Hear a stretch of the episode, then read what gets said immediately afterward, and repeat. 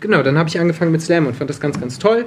Und dann hat es, haben wir mit der Band auch aufgehört und dann habe ich ähm, jetzt ganz lange ja auch nur Slam gemacht, also in Anführungsstrichen nur. Ich habe mich auf Slam konzentrieren wollen auch und das viel gemacht und dann irgendwann ähm, hat es mich zurückgezogen zur Musik. Herzlich willkommen zur dritten Folge von Slam aufs Ohr, dem Podcast von Kampf der Künste. Mein Name ist Johannes Fleur und heute ist eine ganz besondere Folge, denn heute gibt es keinen Wettbewerb, sondern heute ist eine sogenannte Feature-Folge. Wir stellen euch einen Akteur der deutschsprachigen Poetry Slam-Szene ein wenig näher vor und das ist heute Jason Bartsch. Er schreibt, er moderiert, er singt und ich habe ihn äh, unter widrigen Umständen, möchte ich sagen, in seinem Proberaum in Herne getroffen und wir unterhalten uns über Kunst, über seine Karriere und andere Dinge und ich wünsche euch nun viel Spaß mit unserem Gespräch. Ja, guten Tag. Wir befinden uns jetzt hier in Herne äh, im Proberaum von Jason Bartsch und seiner Band. Willkommen, Jason. Hallo, willkommen Johannes. In genau, meinem, genau. genau, willkommen in, in deinem eigenen Proberaum. Wie Vielen geht's Dank. dir hier? Wie geht's dir? Schön hier. Ja, wirklich schön. Schade, dass wir hier sind, weil eigentlich war es anders geplant. Genau, eigentlich war es anders geplant, aber auch hier ist ein schöner Raum. Es ist ein Raum, ich würde jetzt mal schätzen, viele Quadratmeter. Also in Hamburg, Mindestens. in Hamburg 1000 Euro, glaube ich, für den Raum hier. War kalt. Never, viel mehr. Kommt auf die Lage an. In ja, genau. Barmbek kriegt, ach wohl, Barmbek ist im Kommen, habe ich mir sagen lassen. Ist das so? Weiß ich nicht, ich kenne mich nicht aus. ich kenne mich nicht aus. Es Der gibt Exil Krefelder erzählt jetzt ein bisschen über den Wohnungsmarkt. Leute, St. Pauli ist der Shit. Da ist an jeder Auch Ecke schöne. T-Shirts da, ne? Also, die Toll. Haben, ja, Und der Verein so nah war. weiß ich, Altona 93, ne? Das ist der absolut geiler Fall. Die sind abgestiegen, aber sympathisch. Auch Aber es gibt doch noch hier FC Feldstraße oder so. FC Sternschanze. FC Sternschanze, Schanze, ja klar. Ja, sicher. Genau, aber äh, zurück zu dir. Wir waren, du hast es schon, hast es schon angedeutet, wir wollten eigentlich heute woanders sein. Wir waren sogar kurz da. Ja. Und zwar waren wir äh, im Kulturzentrum Zeche Karl in Essen. Ja. Warum waren wir da? Weil wir eigentlich ein Konzert gespielt hätten. Ein, Open- ein Corona-gerechtes Open-Air-Konzert. Ähm, allerdings ist dann den Anwohnerinnen und Anwohnern, die hatten dann plötzlich doch keine Lust, dass wir das dann machen. Genau, die haben äh, mehr oder weniger den Veranstaltenden äh, damit gedroht, das Ordnungsamt zu rufen, wenn ihr zu laute Musik macht oder zu schlechte, weiß ich nicht, ich habe jetzt nicht mit denen gesprochen. Aber die haben damit gedroht, das Ganze abbrechen zu lassen und das war dann verständlicherweise den Leuten in der Zeche Karl zu riskant, das Konzert durchzuführen. Und so verlängert sich jetzt deine auftrittslose Zeit. Genau. Wobei man sagen muss, ähm, wir haben letztens schon ein Corona-gerechtes Konzert gespielt in Köln. Ein, ähm, das war aber ein ähm, Geheimkonzert. Heißt, die Besucher und Besucherinnen wussten nicht, was auf sie zukommt. Die kaufen einfach Tickets für ein Konzert. Man kennt das ja als zum Beispiel Sneak Peek in Kinos oder so. Ähm, das war auch ganz schön, ähm, aber also was gerade möglich ist, sind halt irgendwie eher so Abarten von Kulturveranstaltungen dadurch. Vor allem bei Konzerten ist es ja noch mal extremer, wo die Leute normalerweise stehen, tanzen, äh, singen äh, würden. Das dürfen die ja gar nicht. Ne? Also singen zum Beispiel ist komplett verboten wegen der dabei entstehenden Außer für dich. Aerosoldichte. Außer für genau. dich. Und für mich gilt auch, ähm, ich weiß nicht, sechs oder acht Meter Abstand in die Richtung, in die ich singe und so. Ja, das ist natürlich bei manchen Kulturveranstaltungen nicht ganz so arg, wo die Leute eh gewohnt sind zu sitzen und eher zu rezipieren in Ruhe. Äh, bei Konzerten, finde ich, merkt man die Kluft noch mal ärger, aber ähm, das klingt jetzt so, als wäre das irgendwie deutlich schlimmer. Es ist für alle gleichermaßen einfach keine angenehme Situation. Hm. Da gibt es, glaube ich, da würde man ein ewiges Battle führen, wer schlimmer dran ist. Eben, das soll auch gar nicht Hauptthema jetzt dieses Podcasts sein. Ähm, die meisten Hörerinnen und Hörer kennen dich wahrscheinlich auch vielleicht gar nicht von der Musik, sondern auch von dem Format, bei dem du angefangen hast, äh, in der breiten Öffentlichkeit bekannt zu werden, und zwar bei Poetry Slam. Korrigier mich, dein erster Poetry Slam war. Ich würde dich schon mal vermute, korrigieren, weil breite Öffentlichkeit und bekannt. Weit über 20 Leute haben dich schon Ja, mal das stimmt. haben dich gesehen, zum Beispiel bei deinem ersten Poetry Slam, korrigier mich, der 2012, 13 in, im Wuppertaler, in der Börse in Wuppertal, nee, oder wie hieß das? 2013 im Container in Wuppertal. Erinnerst du dich daran? Du kommst ja auch äh, Ja, aus das, der Gegend. genau, das ist, gibt es nicht mehr, aber das war ein Richtig. kleiner Container, der neben einem Theater aufgebaut worden ist. Genau, also so ein ganz handelsüblicher, wie man ihn in Hamburg kennt, ähm, so ein Container und da drin war eigentlich keine Bühne. Ich glaube, man stand quasi auf so einem umgebauten Biertisch und es durften irgendwie acht Leute oder so, durften rein. Mhm. Ähm, genau, das war mein erster Slam. Ach, ich dachte immer, dein erster wäre dann in der Börse gewesen, weil Nee. da habe ich dich das erste Mal gesehen, da hast du dann auch äh, gewonnen. Echt, da, da haben wir uns schon kennengelernt. Das war Da mein zweiter Auftritt. Da haben wir uns nicht kennengelernt, aber ich war auch da. ich bin dann, weiß ich nicht, Vorrunde Halbfinale raus oder so. Ah ja. Und ich bin, glaube ich, auch früher gefahren, weil Wuppertal sehr schlecht angebunden war. Äh, nach Nach wie Krefeld vor damals. auch, ja. Nach wie vor. Ähm, und da hast du dann auch angefangen. Aber es ist auch geil, wie du als Krefelder sagst, Wuppertal ist schlecht angebunden als Krefelder. Ja, da möchte ich nicht, das ist ein anderes Ja. Thema. Genau, da hast du angefangen, dann äh, bei Poetry Slams aufzutreten, dann auch äh, schnell Meriten gesammelt, wie die wie Leute in der Fachsprache sagen. Ähm, Was heißt das? das heißt, dass du da mal äh, Poetry Slams gewonnen hast und die Leute gesagt haben, ach guck mal, der hat Poetry Slams gewonnen, nicht schlecht. Ah ja. Und so wurdest du dann, äh, dann auch durch die Lande getu getourt von Veranstaltenden, bist dann in allen Ecken aufgetreten mit Texten, äh, sodass du dann auch irgendwann mal in Hamburg gelandet bist, bei uns, bei Kampf der Künste. Äh, die letzten Jahre dann aber hauptsächlich als Moderator bei Poetry Slams aufgetreten bist, äh, in der Leishalle, äh, äh, im Schauspielhaus und was weiß ich, wie die ganzen Locations heißen, im Übel und Gefährlich. Ähm, und auch bald wieder in der Elbphilharmonie. Ja, Genau, am, ich glaube, 3. Oktober. Genau, so ist es geplant. Ähm, das das wäre natürlich super schön, wenn das in irgendeiner Art und Weise funktionieren kann. Die Elbphilharmonie hat ja dieses, äh, wie ich finde, ziemlich intelligente System, dass man sich Karten quasi bestellen kann, aber sie erst bezahlen muss, sobald klar ist, in welchem Rahmen die Veranstaltung stattfinden kann. Wir hoffen natürlich, dass das geht, weil ich habe da, ich hab da mega Bock drauf. Und da bin ich nicht der Einzige, glaube ich. Genau, also die Leute lechzen, glaube ich, auch ein bisschen nach Kulturveranstaltungen. Ich erinnere mich, glaube ich, es war entweder Ende März oder Anfang August diesen Jahres, da hat James Blunt ein Konzert in der Elbphilharmonie gespielt und das wurde dann live ins Internet übertragen. Ja, richtig. Und das war geil, weil der nach den Songs sich auch immer so bedankt hat und so. Das, war, das war surreal, aber auch irgendwie schön. Ja, da war es noch irgendwie surreal, ne? Ja. Und mittlerweile durch, die, durch das unendliche Streaming-Angebot ähm, fühlt es sich fast so an, als hätte es nie was anderes gegeben als diese kläglichen äh, Danksagungen in die Leere des Internets hinein. Gestern war kurz Spotify offline. Ach, echt? Twitter durchgedreht, ich glaube für 10 Minuten oder so. Ah, aber ja. ganz Twitter ist durchgedreht. Stimmt, du bist ja der Bürgermeister von Twitter quasi, kann man sagen, ne? Das weiß ich nicht. Das, äh, das, das ist. es gibt niemand herrscht bei Twitter. Es ist, wir, sind, Ah, ja. wir sind alle Bürgermeister und Bürger gleichzeitig. Ah ja, Äh, aber ich bin da viel aktiv. Ich bin richtig gerne im Internet. Das stimmt. ja. Mm, Aber eigentlich wollte ich darauf hinaus, dass du äh, dann am 3. Oktober in der Elbphilharmonie bist. Das ist mir, sehr persönlich, per, mir persönlich sehr wichtig, da nochmal darauf hinzuweisen, dass die Leute Tickets kaufen. Ja. Äh, ich weiß gar nicht, wie viele Leute da jetzt rein dürfen. Weil heutzutage sagt man ja nicht mehr, oder wenn du, wenn du erzählst, dass eine Veranstaltung war, fragt man nicht mehr, egal wie viele Leute waren da, sondern ah, wie viele durften denn kommen. Ja. Das ist jetzt so inzwischen das. Ah, geil, 37, echt geil, cool. Echt, in dem, in dem kleinen Laden, 37 Leute, das durftet ihr. Boah, super. Aber es bietet ja auch vielen Leuten die Möglichkeit, auch mal Veranstaltungen auszuverkaufen. Wie zum Beispiel mir. Ne? Also, Ja. Heute war es bitte, heute mussten dann die Leute angerufen werden von den Veranstaltern und denen musste gesagt werden, ja, es findet nicht statt. Ja. Und es ist schönes Wetter hier in Herne, in Essen auch. Herne ist so ein bisschen, weiß ich nicht, ist das das Zentrum des Ruhrgebiets? Ich glaube, das sagen alle Städte von sich im Ruhrgebiet, dass sie das Herzen des Ruhrgebiets sind. Also Her aber Herne nicht. Also Herne sagt es nicht mal von sich selbst, glaube ich. Herne, ich habe mal eine Veranstaltung für die Stadt Herne moderiert und ähm, es ging um Wirtschaftsförderung und den Standortfaktor Herne.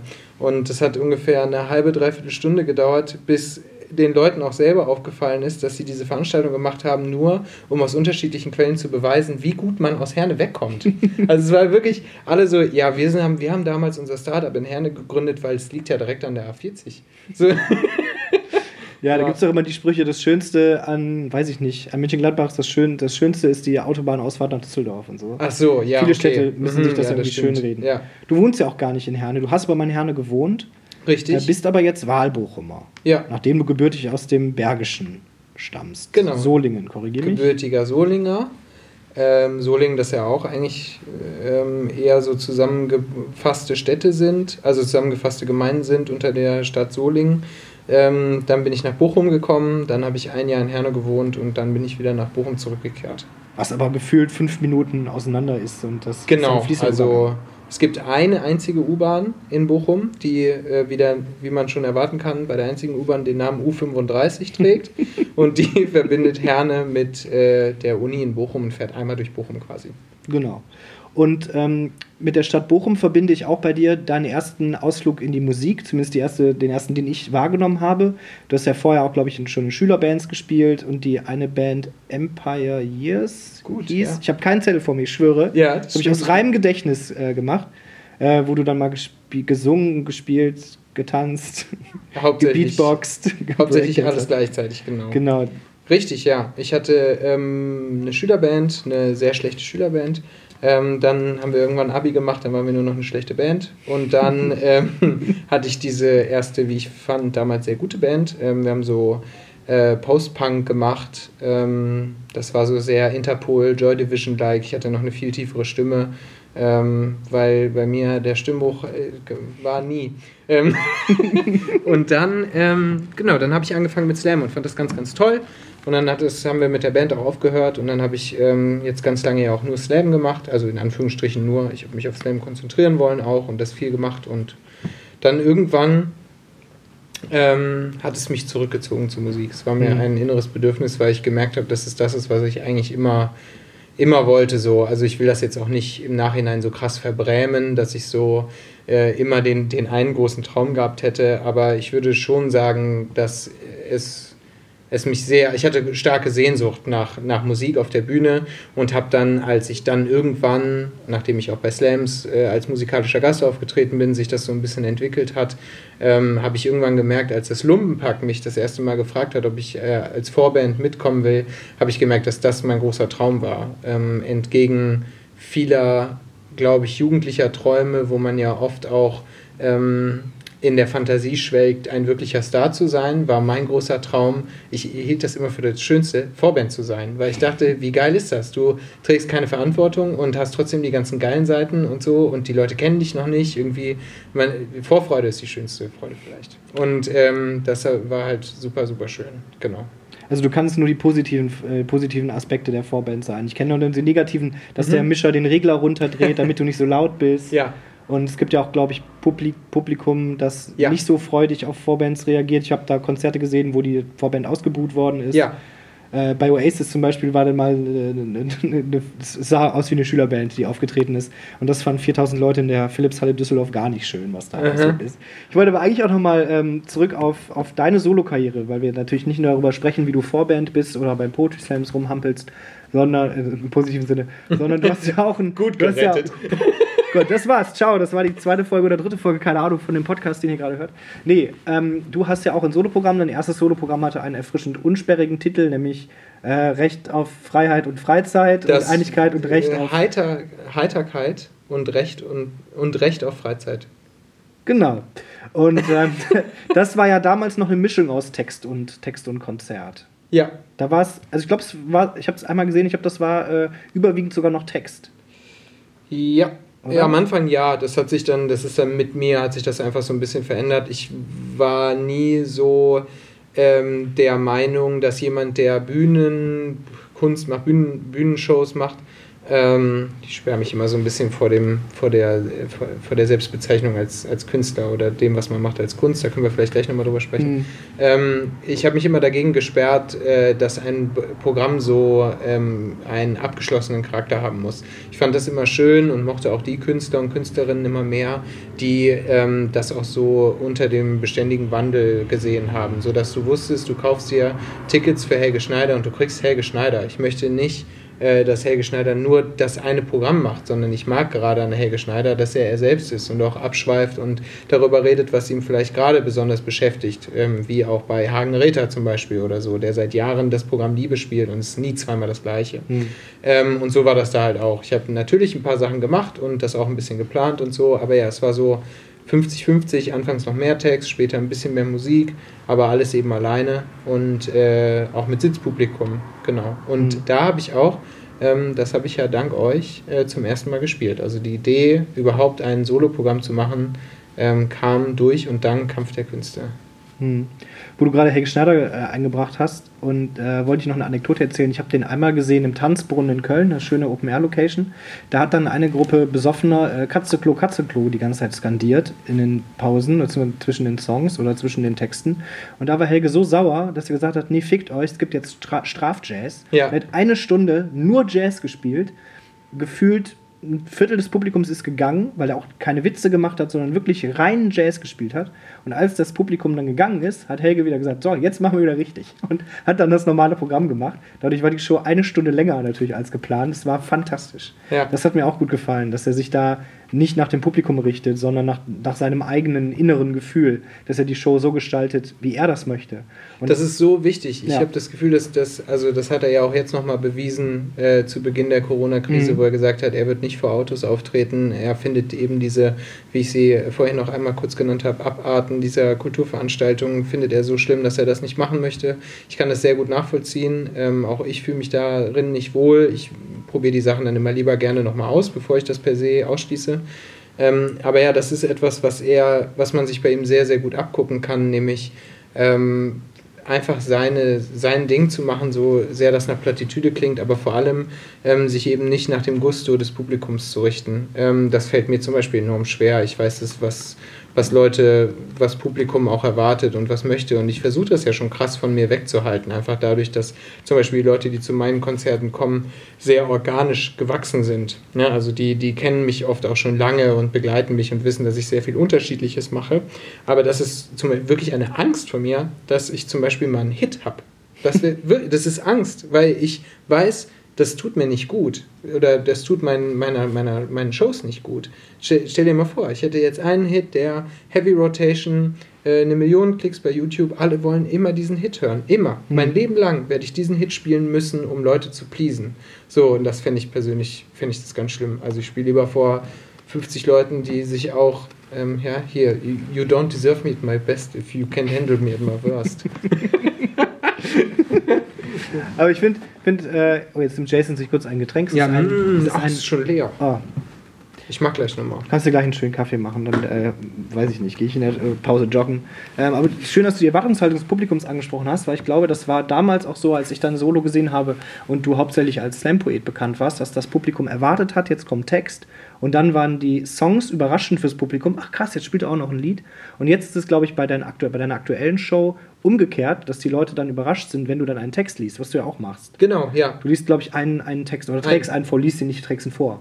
Genau. Machst du noch einen Text? Das ist ja, ich weiß nicht, wer das sonst noch macht, einen Text vortragen bei einem ja, Konzert. Bei einem Konzert, ja. Ja, ja ich habe, ähm, ich nehme so eine Tendenz wahr, die ähm, dahin geht, dass Leute, die aus der Slam-Szene kommen und die ähm, der Slam-Szene auch viel, viel verdanken, ähm, sich von der Slam-Szene sehr rabiat abwenden. Das hat, finde ich, schon was äh, psycho, psychoanalytisch oder psychologisch sehr Interessantes, ähm, wie sehr die Leute dann versuchen, das äh, zu negieren. Es gibt sogar ähm, eine Kollegin, ähm, deren Name ja nicht genannt werden muss, die seit vielen Jahren, aber wem sage ich das, versucht, ihren, ihren Slam-Hintergrund aus Wikipedia zu entfernen.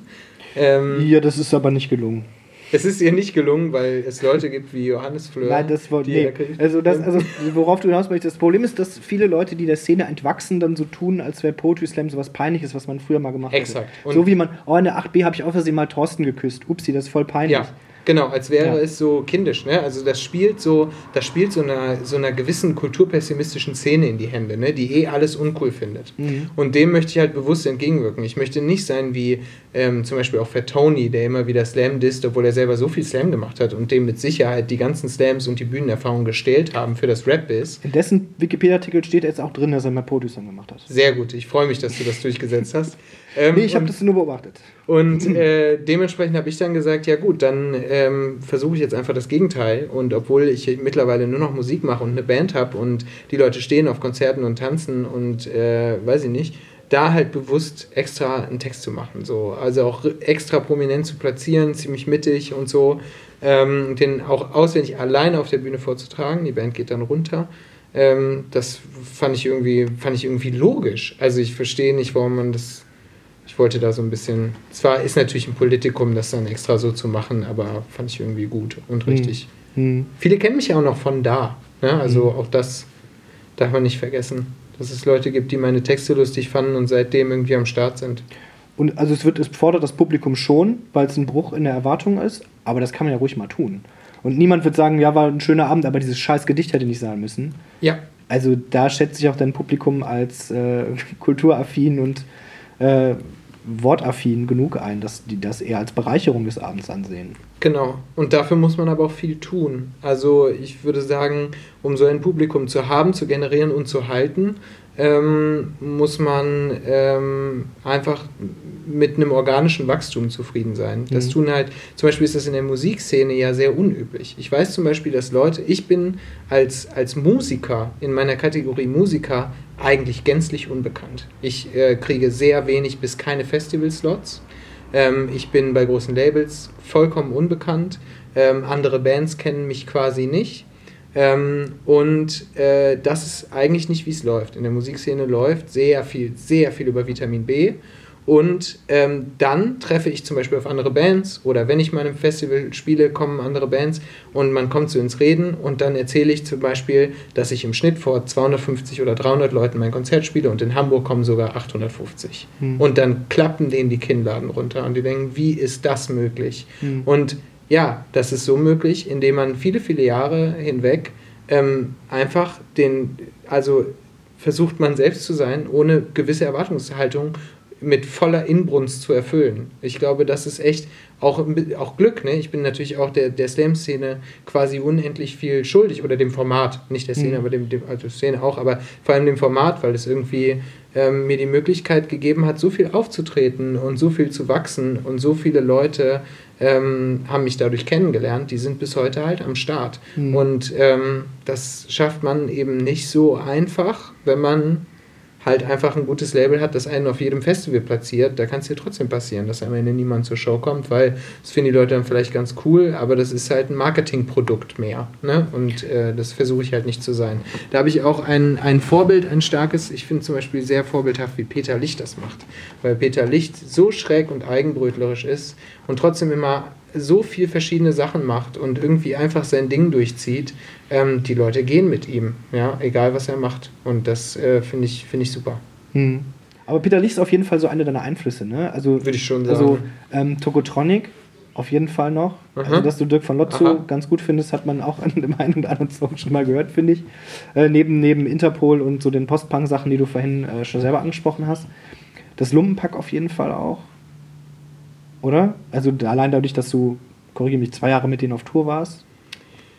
Ähm, auf jeden Fall. Also das Lumpenpack ist ähm, aber auf eine ganz andere Art und Weise einflussreich auf mich gewesen als zum Beispiel ähm, jetzt äh, Tokotronic oder so. Ne? Also ähm, das Lumpenpack zum Beispiel, und das wissen die beiden Jungs äh, auch, sind jetzt musikalisch nicht ähm, revolutionär. Aber die beiden Jungs machen so unfassbar gute Arbeit. Es sind wirklich, ich glaube, mit die besten Künstler, die man sich auf der Bühne angucken kann, mhm. weil sie so schnell sind im Kopf, weil sie ähm, so stark, so lustig sind. Sie haben so ein unglaublich gutes Gespür für Dramaturgie.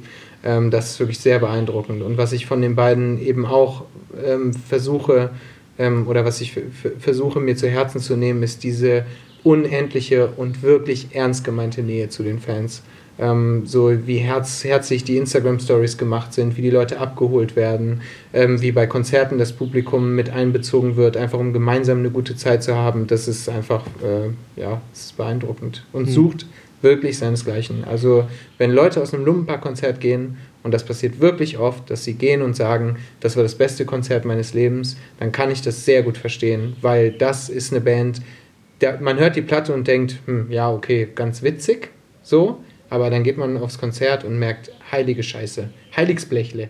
So, und das wissen die Jungs ja auch, deswegen werden die Platten ja auch immer besser. ähm, aber die Konzerte werden nicht schlechter. So. okay, das ist ja wahrscheinlich auch für dich das Ziel. Ähm, und ich würde vorschlagen, wir hören uns dann jetzt auch einen äh, Song von dir an. Da vorne, da vorne sitzen ja noch zwei. Wer sind die? Das sind äh, Malte Weber. Ähm, der hat an der Volkwang Jazz studiert, um jetzt diese Lieder zu spielen.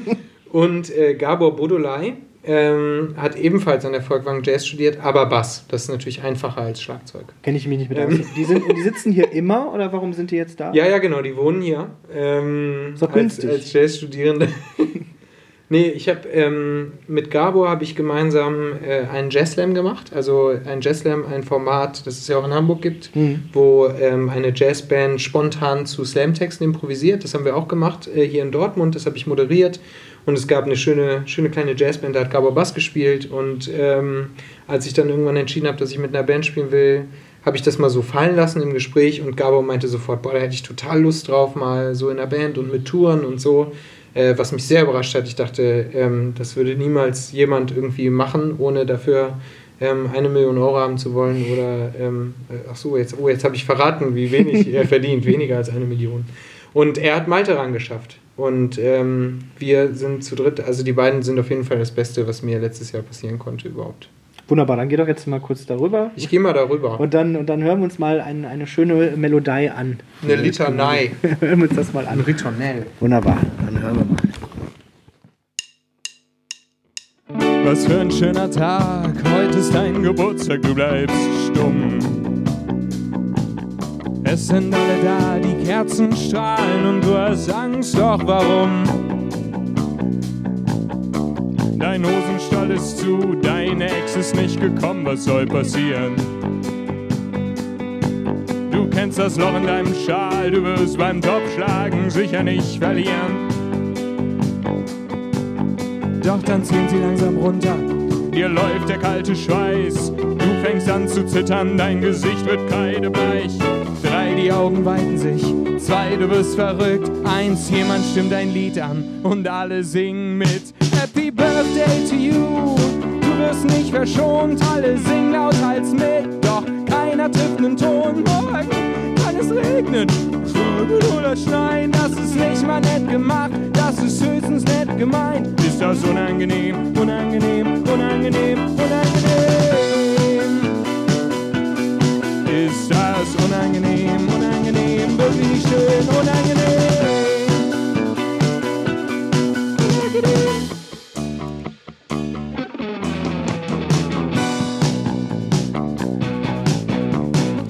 Was für ein schöner Tag, heute ist dein Geburtstag, du bleibst stumm. Es sind alle da, die Kerzen strahlen und du hast Angst, doch warum? Deine Frau backt eine Torte, doch sie liebt dich nicht. Weder die Torte noch die Frau, doch wirklich neu ist das nicht. Doch dann kommen die Kinder ins Wohnzimmer gerannt. Dein ältester Sohn sabbert, doch auch das ist ihr bekannt. Sie sagen, sie haben extra ein Geschenk für dich dabei. Hier ein Gutschein für einmal ganz lieb sein. Ein Gutschein zum Geburtstag, das kann doch nicht verkehrt sein. Jedes Jahr gibt's einen Gutschein, das kann doch nicht dein Ernst sein. Reichet mir doch einfach so, dass ihr mich nicht mehr liebt. Doch ein Gutschein ist Papier geworden, es fickt dich doch ins Knie. Ist das unangenehm, unangenehm, unangenehm, unangenehm? Ist das unangenehm, unangenehm, wirklich nicht schön, unangenehm? Stürmen oder schneien, das macht der Zufall. Morgen ruft dann jemand an, fragt, hattest du Geburtstag? Jemand schenkt dir heute noch so Müll, den du nicht brauchst. Müll, den du in zwei Jahren auf dem Trödelmarkt verkaufst. Mann, wird nur immer älter und das Haar wird plötzlich grau. Heute ist der schönste Tag im Jahr, ja, halt dein Maul, steck dir die Karte sonst wohin, du kannst dich jetzt verziehen. Heute ist mein Geburtstag und ich wünsch mir einen das unangenehm, unangenehm, unangenehm, unangenehm? Ist das unangenehm, unangenehm, wirklich schön, unangenehm? Ja, schönes Lied. Dankeschön, dass du das kurz uns gezeigt hast. Äh, in dieser, in dieser ähm, Proberaumsituation, in der wir uns gerade befinden. Mm, Das war ja auch ein durchaus humoristisches Lied. Also humoristische Elemente waren früher in deinen Slam-Texten schon drin und sind jetzt auch in vielen, nicht in allen, aber in vielen Musikstücken auch äh, vorhanden. Wie wichtig ist es dir dann auch immer Humor dazu verpacken in den Songs? Ich mache das einfach gern. Ich bin, ich, ja, auch da kann man das jetzt natürlich, man kann da so ein Narrativ spinnen und sagen, ich habe in der Schule war ich schon immer der Quatschjunge und so, was auch stimmen würde.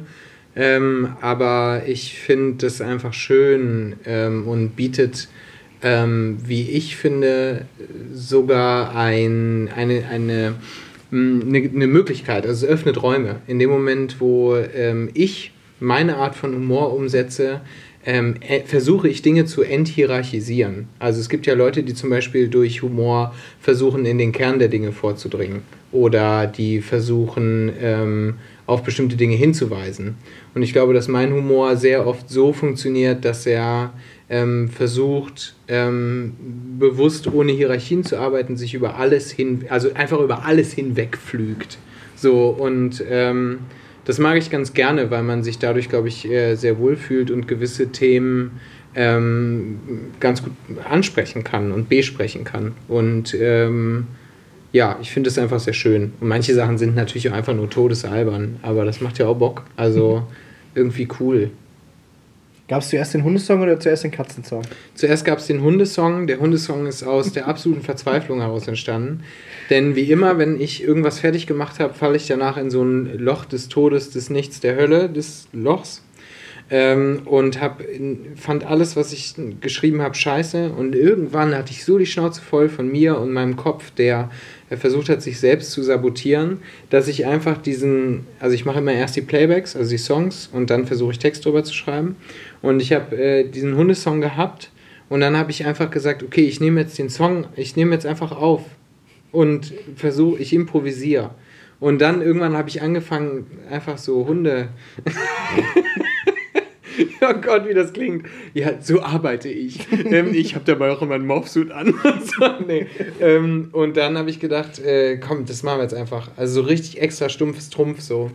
Und dann ähm, fand ich den persönlich ganz cool und ähm, dann kam irgendwann, ja, da musst du auch ein Katzenlied machen und so. Es lag ja irgendwie auf der Hand. Und dann kam das Katzenlied. Und das sind, das sind ja dann, äh, ich glaube, das wirst du zustimmen, eher alberne Lieder, die dann aber zugänglich mhm. oder vielleicht auch für viele Leute ähm, der erste Zugang zu dir sind, weil das ja. natürlich äh, Songs sind, die kannst du äh, vielen Leuten zeigen. Und dann äh, finden die dann vielleicht auch Zugang zu deinen sperrigeren Werken.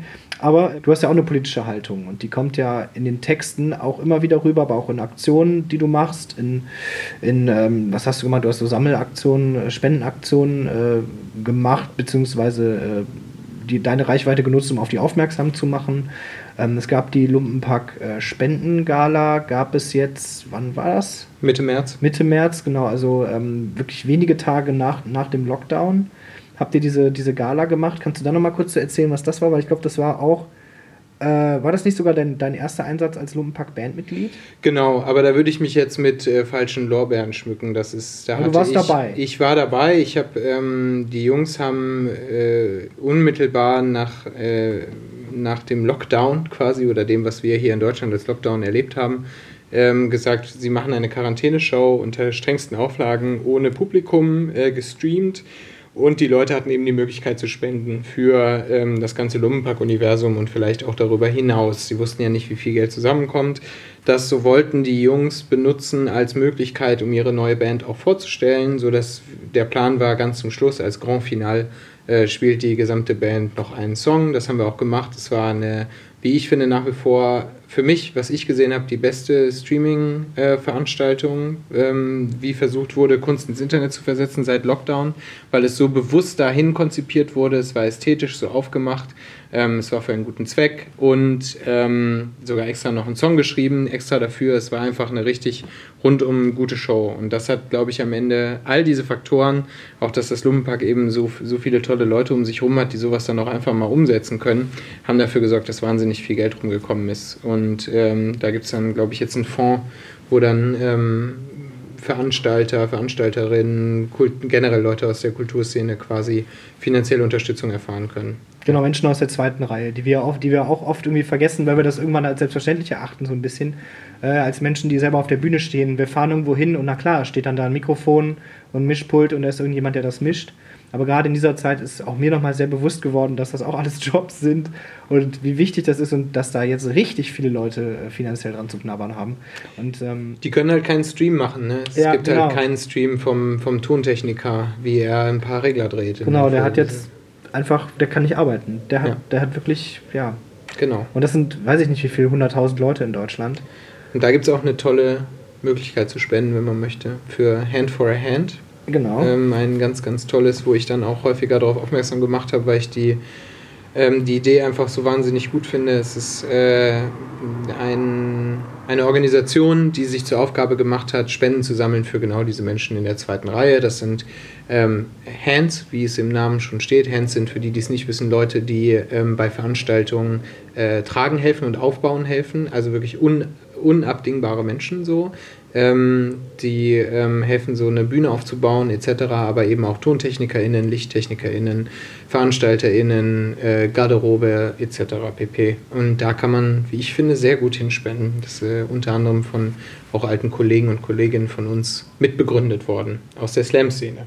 Das verlinken wir euch dann auch nochmal in den Show Notes. Mir wurde gesagt, dass ich das so sagen kann. Ich habe keine Ahnung, was das heißt, was ich gerade gesagt habe. Aber irgendwo findet ihr jetzt noch den Link zu äh, Hands for a Hand. Hand for a Hand. Ha hand eine Hand nur? Ja, nur ich, eine Hand? Ja, Hand for a Hand. Hand for a Hand. Da, Ja. könnt, da könnt ihr dann 2, 3 Euro spenden.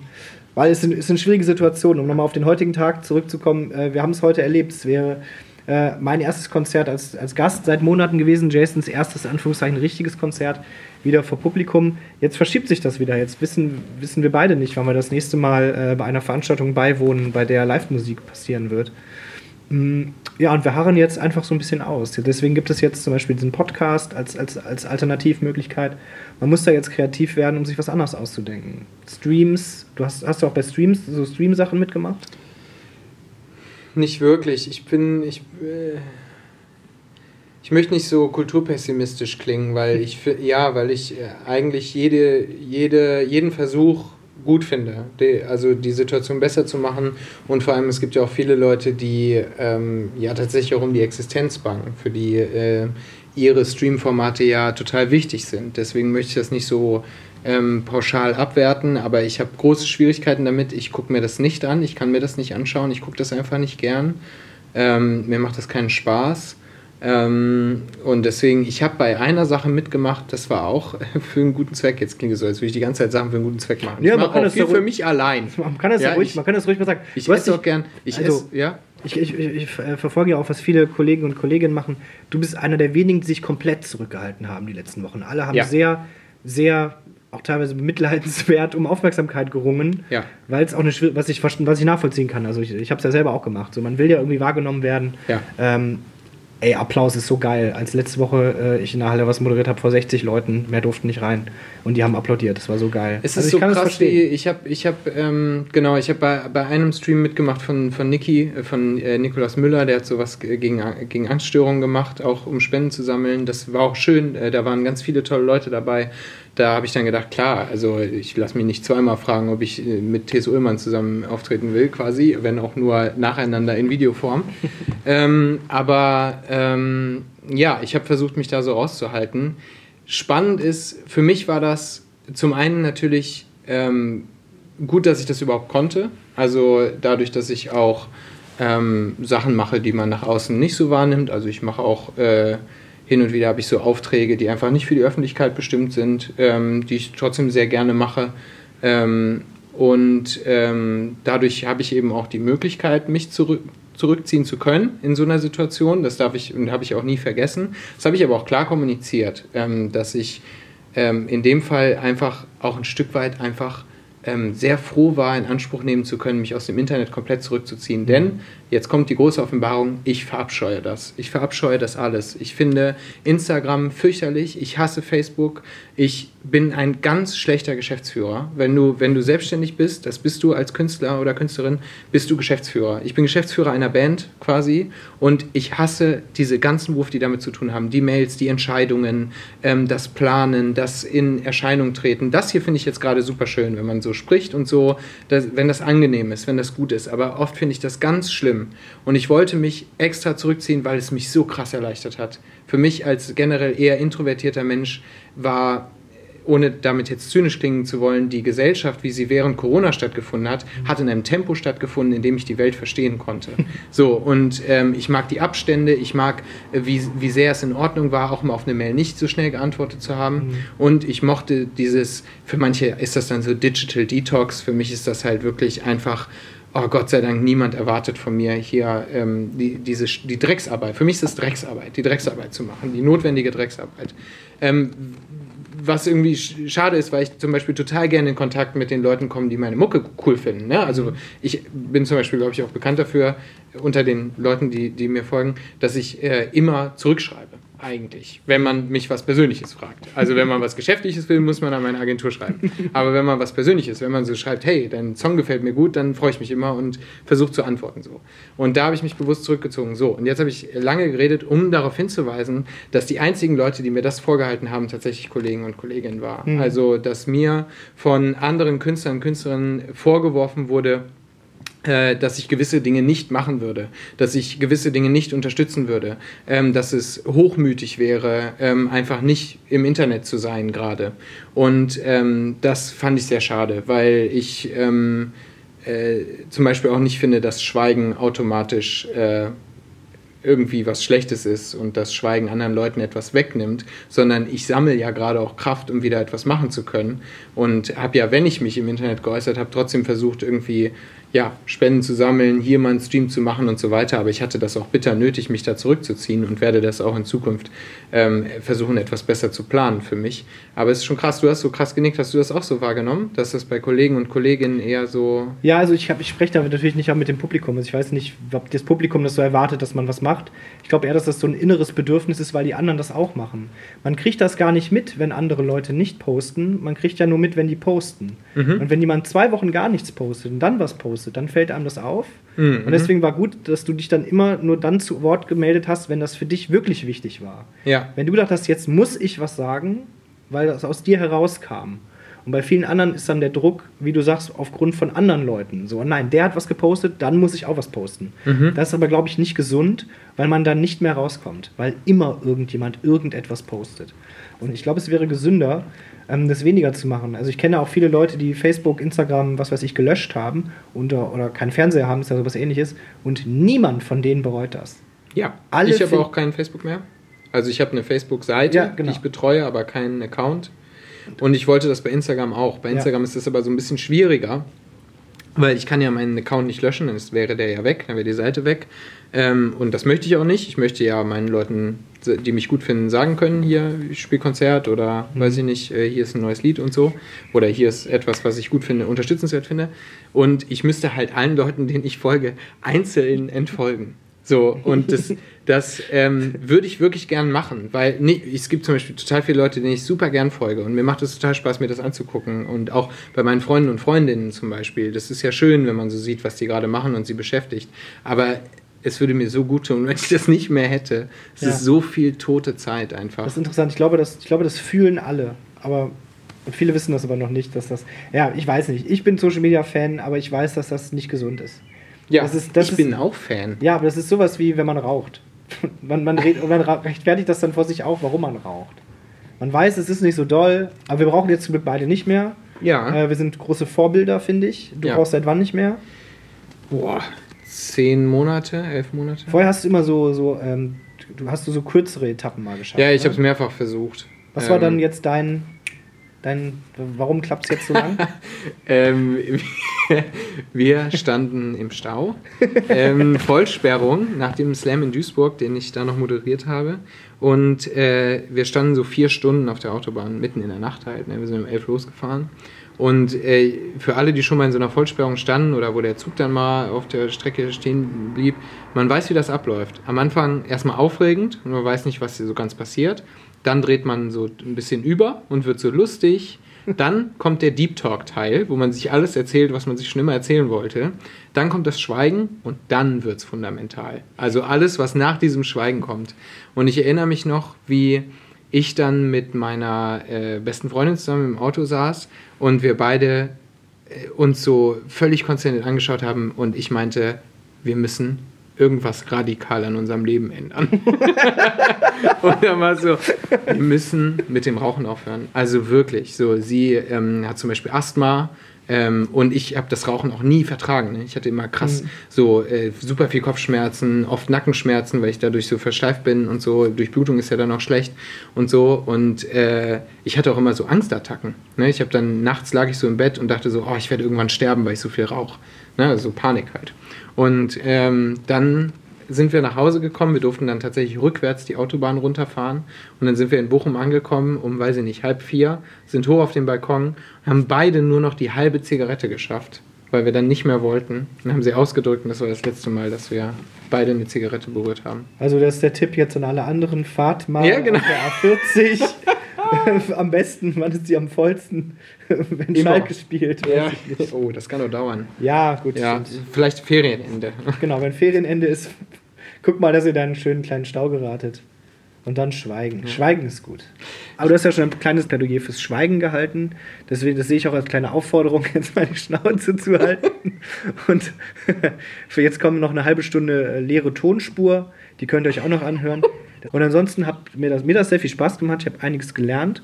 Und äh, ich hoffe, Jason hatte auch Spaß. Und ihr hattet vor allem auch, äh, habt, Freu äh, habt ähm, Interesse aufbauen können an dem, der Kunst, die Jason Bartsch äh, jetzt seit vielen Jahren schon präsentiert. Vielleicht seid ihr neugierig geworden, was dieser freche kleine äh, Lump so schreibt, so singt, so macht. Wie gesagt, am 3. Oktober habt ihr in der Elbphilharmonie die Möglichkeit, äh, ihn moderieren zu sehen. Toi, toi, toi. Und ansonsten gibt es seine Musik auch im Internet zu hören. äh, oder auf YouTube könnt ihr euch das Video vom, vom Hundesong angucken, vom Katzensong. Es gibt viel, sehr, es gibt weit über sieben verschiedene Lieder von Jason, die könnt ihr euch alle anhören. Äh, kauft seine aktuelle Schallplatte, die heißt. Ähm, Na? Na, die heißt äh, nicht, die heißt äh, eine Idee für das Gelingen aller Dinge. Klappen. Klappen. Aber, ja, Für das Klappen aller Dinge. eine Idee für das Klappen aller Dinge. Auch wieder ein herrlicher, Ehrlich sperrig. herrlich sperrig. Die Musik äh, ist aber nicht nur sperrig. Die ist sehr schön, gefällt mir privat auch sehr gut. Äh, und die letzten Worte gebühren wie immer dem Featured Gast dieser Folge Slam aufs Ohr. Die gebühren Jason Bartsch. Ja, danke, war nett. Tschüss. Tschüss.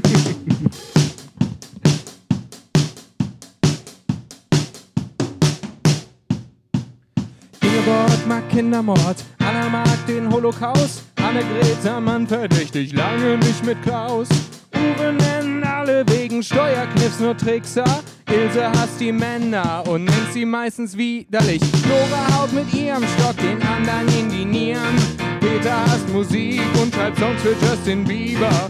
Udo ist der Typ, der an Weihnachten nicht schenkt. Rosalie hasst Monogamie geht ständig fremd. Oh, wütende Renner füttern, wütende Enten, wütende Enten picken, wütende Rentner, wütende Renner putzen, wütend das Carport, wütende Renner fahren, wütend Rollator, wütende Rennerinnen, wütende Rentner, wütende Rennerinnen, wütende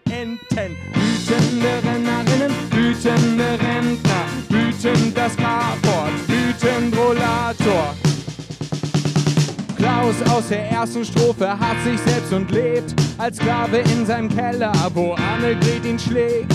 Jürgen hasst den Skaterjungen hinter seinem Haus und dreht deswegen heimlich über Nacht die Schrauben raus.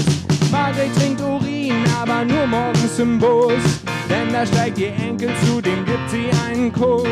Tom sieht Jesus Schweinehauen, denkt das kann ich auch. Ohrfeigt eine Ente und tritt ihr in den Bauch. Hey, wütende Renner füttern, wütende Enten, wütende Enten picken, wütende Rentner, wütende Renner putzen, wütend das Carport, wütende Renner fahren, wütend Rollator, wütende Rennerinnen, wütende Rentner, wütende Rennerinnen, wütende Enten, wütende Rennerinnen, wütende Rentner, wütend das Carport.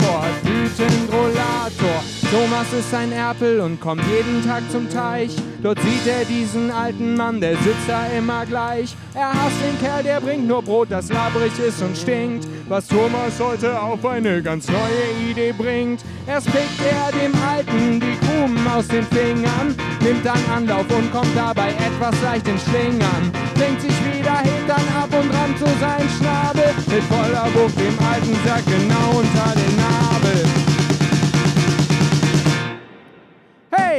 Wütende Renner füttern, wütende Enten, wütende Enten picken, wütende Rentner, wütende Rentner sind wütend verrückt, doch wütende Enten schlagen zurück.